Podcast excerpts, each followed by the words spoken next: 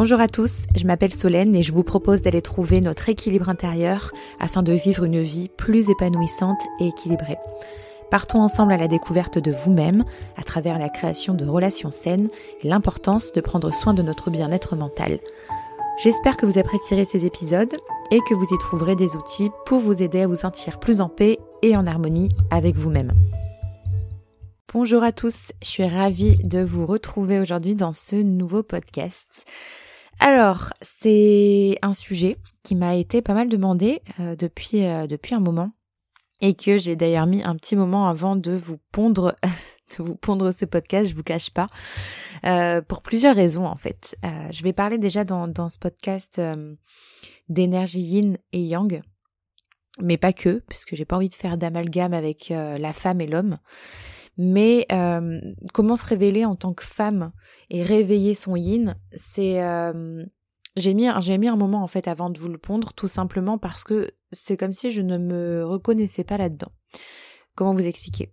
C'est-à-dire que euh, ça fait déjà peut-être deux, presque trois ans que je travaille, que je travaille, on va dire, sur moi-même profondément, et que justement je me suis intéressée à ces notions de yin de yang, d'énergie en fait euh, qu'on pouvait avoir euh, qu'on pouvait avoir en nous, d'énergie masculine, d'énergie féminine. Et euh, j'ai eu une relation en fait à ma part yin, ma part féminine très lointaine. Et ça fait vraiment très peu de temps, on va dire, que je me reconnecte à mon yin, que je l'accepte surtout, et que je réveille cette part de moi. Faut savoir que de base, pour ceux qui me connaissent déjà depuis un moment, euh, qui d'ailleurs me suivent depuis l'époque euh, où je m'appelais encore Solène FG, j'étais très yang. Donc je vais expliquer après euh, les, les, notions, je vais réexpliquer un petit peu les notions yin et yang. Mais c'est-à-dire que je développais ma part masculine à fond. Alors pas physiquement, parce que j'ai toujours été euh, très apprêtée, euh, j'ai toujours fait très attention à moi, euh, beaucoup de maquillage, toujours coiffée, enfin voilà, c'était un peu une façon aussi quelque part de cacher un peu mon énergie un peu brusque. Alors c'est toujours quelque chose que je fais, hein. j'adore prendre soin de moi, j'adore j'adore me maquiller, j'adore tout ça, mais je j'ai changé un peu mon rapport à ça Disons qu'avant, je le faisais plus pour cacher quelque chose dans le sens où euh, jamais euh, vous ne m'auriez vu euh, sortir de chez moi si j'étais pas habillée, si j'étais pas maquillée, si j'étais pas coiffée. Enfin voilà, c'est quelque chose, ça n'arrivait pas quoi. ça, ça va aussi avec la notion de confiance en soi, hein, qui aussi avec le temps s'est développée chez moi, mais au-delà de ça, je ne pouvais pas. Tandis que maintenant, bon, euh, puis surtout euh, quand on habite à Bali, on s'en fiche davantage. Euh, il y a vraiment eu un détachement aussi, même matériel, hein, de toutes les fringues, etc. Tout, tout ça, on oublie un peu. Mais au-delà de, au-delà de l'aspect physique, je ne m'autorisais pas non plus à être vulnérable. Pour moi, la vulnérabilité, c'était vraiment de la faiblesse. Il fallait toujours, en fait, que je compense avec mon physique, comme pour dire, ben, je suis, je suis une femme quand même, mais avec un, avec un gros intérieur masculin. Voilà, un gros intérieur yang. Donc quand j'ai commencé à entreprendre, forcément ça n'a pas arrangé les choses, puisque ben, j'étais purement dans l'énergie yang. Hein. L'entrepreneuriat c'est très très yang. Donc en gros, pour vous refaire un peu les notions yin et yang, le yin, euh, le yin déjà signifie obscurité. Ça représente en fait la féminité, la sagesse, les émotions, euh, la lune, le froid, la lenteur, euh, les intuitions, tout ça. Tout ça, c'est vraiment plus l'énergie yin. Le mot yang, à l'inverse, signifie lumière et ça va être plus tout ce qui va être lié à l'action, à la stratégie, à la chaleur, au soleil, au mouvement, à la compétition, à la structure en fait. Donc les qualités, on va dire, qui sont liées à l'énergie féminine, ça va être plutôt l'écoute, l'intuition, l'intelligence émotionnelle, la compassion, la douceur, la créativité, le dévouement, le calme, la collaboration, tout ça. Et les qualités qui vont être liées plus à l'énergie masculine, ben du coup, ça sera plus euh, la responsabilité, euh, l'action, la force, la concentration, la générosité, euh, l'autorité, l'abondance matérielle, le contrôle aussi, la protection, l'intellect, etc. Donc si je fais ce podcast aujourd'hui, c'est particulièrement parce que ce yin, il est venu me chercher dans une période où la femme est la plus yin, vous l'aurez deviné peut-être, la grossesse. On y revient toujours. Euh, donc oui, c'est vraiment un de ces nombreux challenges aussi que, que, la grossesse a pu m'apporter. Donc d'ailleurs, je vous invite à aller écouter mon dernier podcast sur ça, sur vivre sa grossesse en conscience, où euh, bah, j'ai forcément euh, relaté tout ce que j'avais pu vivre ces neuf derniers mois. Alors, alors déjà, faut savoir que nous avons tous du yin et du yang en nous, hommes et femmes. Donc c'est pour ça que je voulais pas faire l'amalgame, etc. Donc que vous soyez un homme ou une femme, on a tous ces, énergies-là en nous, mais qui peuvent être parfois déséquilibrées, comme ça l'était pour moi. Je suis une femme et pourtant j'avais plus d'énergie yang en moi. Et donc pour ma part, j'ai toujours rejeté cette part un peu sensuelle, cette part douce, cette part sensible en moi pendant des années. Il faut savoir que déjà, de base, on vit dans une société qui est quand même bien yang. Hein. Donc, pour moi, une énergie n'est pas meilleure qu'une autre. On a besoin des deux pour vivre, pour être en harmonie, tout simplement. Elles sont complémentaires.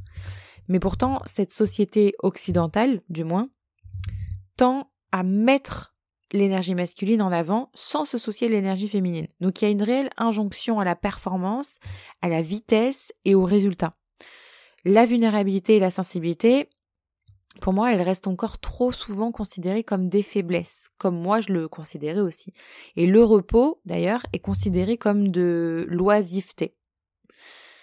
Alors que pour moi, ce surplus d'énergie, d'action, ça crée un déséquilibre qui peut justement mener à des burn-out, à des maladies immunitaires ou à comme à l'heure actuelle, j'ai envie de dire, euh, des crises sanitaires mondiales qui mettent le monde entier à l'arrêt. Et donc, le, trop yang, j'ai envie de dire aussi, ça, ça amène à un surcontrôle.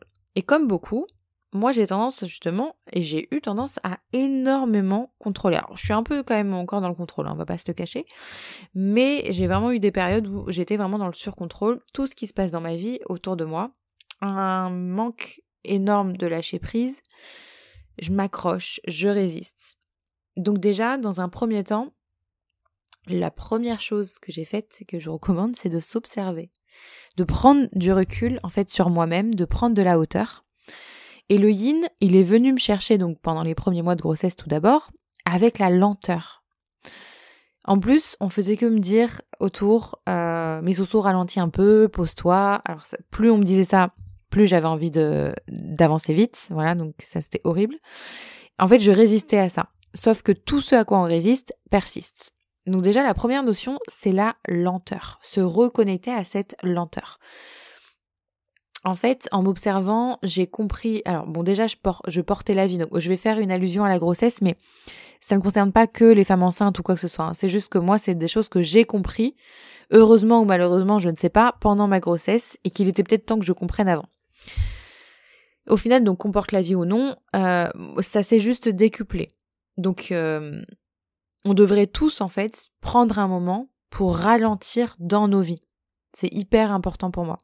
Donc moi, ce que j'ai pu tirer de cette lenteur, c'est la prise de recul, l'écoute de mes intuitions, qui était d'ailleurs plus intense. Ralentir, ça m'a permis de faire le point avec moi-même sur tout ce que j'essayais de fuir aussi, parce que quand on va vite, et moi c'était mon cas, c'est parce qu'aussi je fuyais des choses. Il y avait des choses que je n'avais pas envie de voir, qui se mettaient plus ou moins sur mon chemin, mais vu que j'avançais vite, c'était comme si je les voyais pas. Je fermais les yeux. C'était une forme de déni.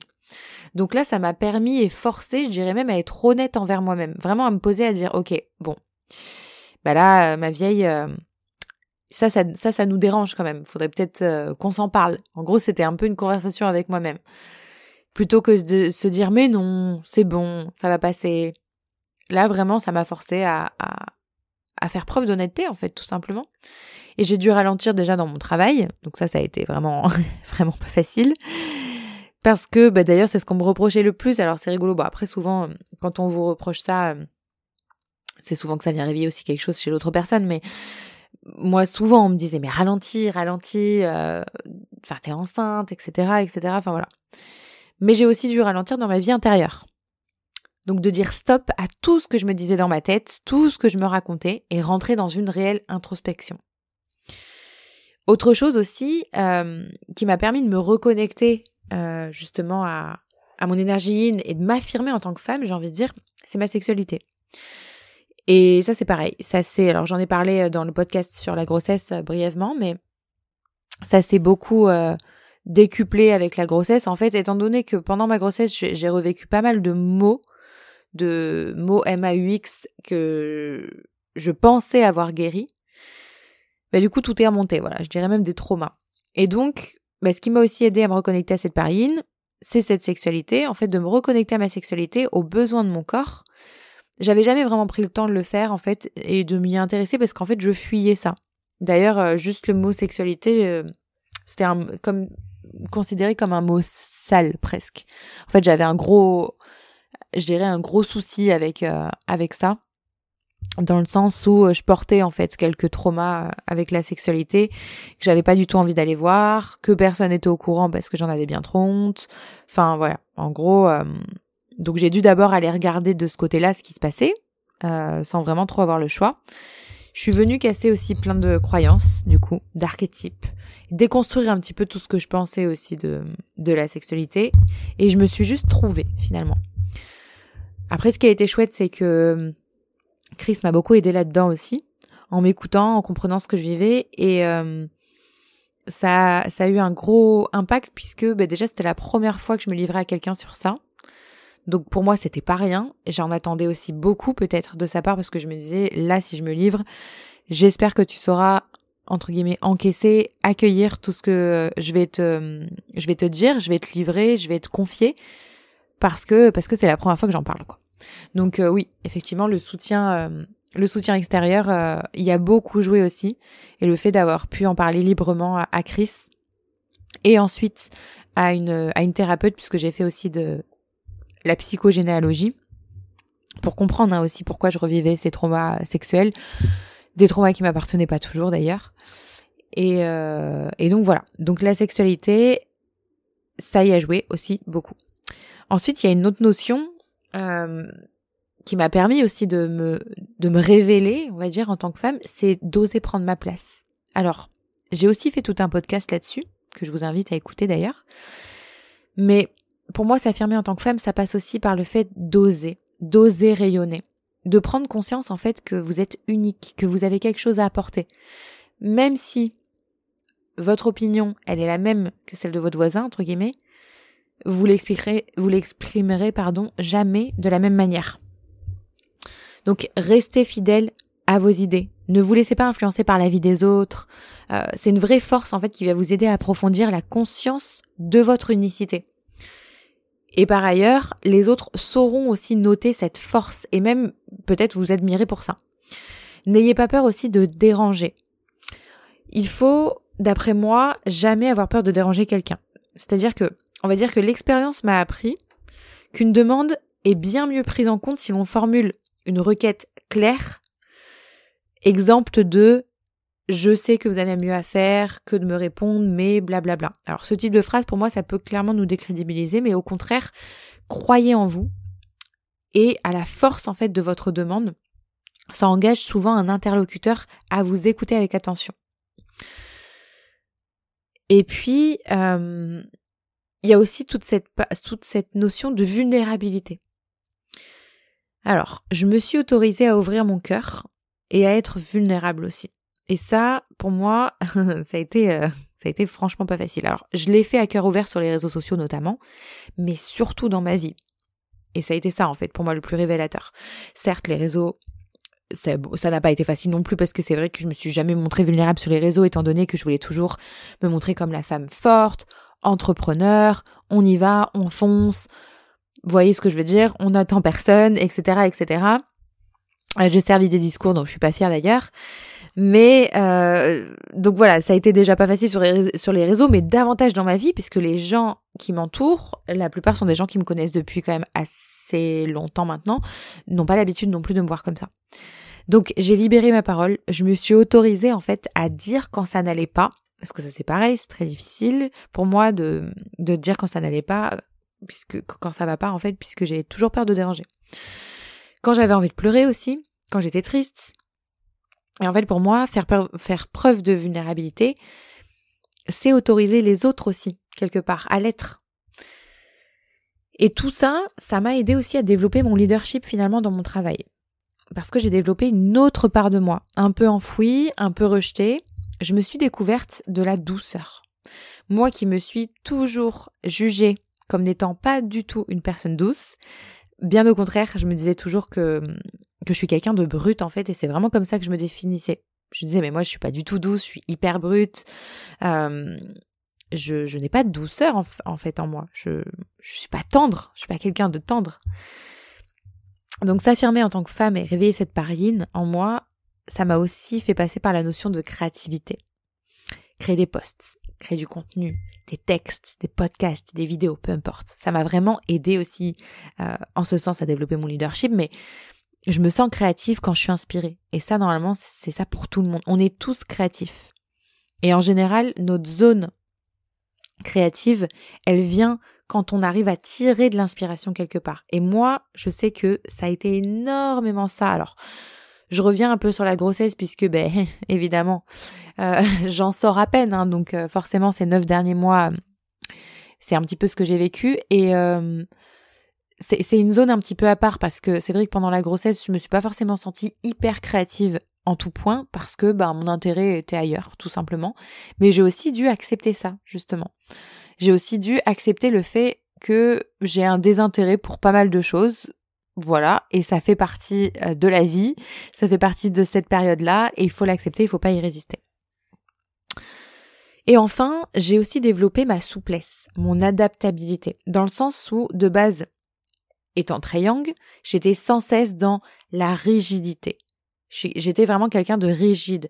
La structure. Alors, la structure, c'est très bien, mais ce que je veux dire, c'est que j'ai appris à faire face aux imprévus, en fait. Chose qui, avant, quand il y avait un imprévu, me rendait euh, pas malade, j'ai envie de dire, mais presque. C'est-à-dire que je ne savais pas du tout y faire face. C'était la panique totale pour moi.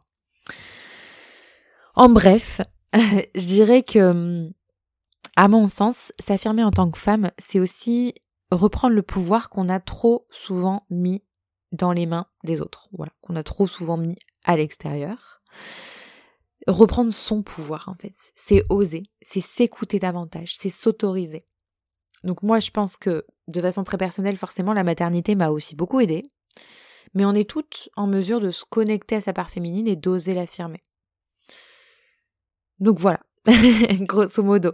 Je pense que j'ai fait à peu près le tour pour ce podcast. C'est vrai que Bon, c'est pas un podcast qui est extrêmement long en soi, mais, euh, mais je me sentais plus à même, comme je vous ai dit en début de ce podcast, de vous en parler à l'heure actuelle parce que euh, parce que moi quelque part, euh, oui, le fait d'être devenue maman aussi, ça. Alors je dis pas qu'on a besoin d'être maman pour être une femme, hein, pas du tout, attention. mais en tout cas, moi, ça a révélé aussi quelque part cette part de moi euh, que je ne connaissais pas et cette part aussi beaucoup plus douce, beaucoup plus tendre. Euh, et j'avais besoin de ça aussi. Et, euh, et dans mon travail aussi, hein, c'est pour ça que je parle aussi de leadership parce que avant j'aurais, j'étais pas, comment dire, je pouvais pas dire que j'étais un tyran, c'est pas, c'est pas vrai, mais disons que quand on lead seulement avec sa part yang, on en oublie tout un tas de choses. Euh, et, et, notamment bah voilà tout ce que je vous ai dit jusqu'à présent la lenteur etc et l'intuition aussi. C'est vrai que je m'écoutais pas du tout du tout du tout euh, dans mon travail dans ma façon de d'impacter de l'idée etc et que c'est quelque chose que je fais davantage maintenant en tout cas j'espère que ce podcast vous aura parlé j'ai hâte d'avoir vos retours, donc n'hésitez pas, dépendamment de la plateforme d'où vous m'écoutez, à mettre un commentaire sur ce podcast. On lit tout à chaque fois. N'hésitez pas à le partager aussi à une personne qui pourrait en avoir besoin. Et puis, euh, et puis on se retrouve la semaine prochaine. Je vous fais de gros bisous et je vous aime très fort.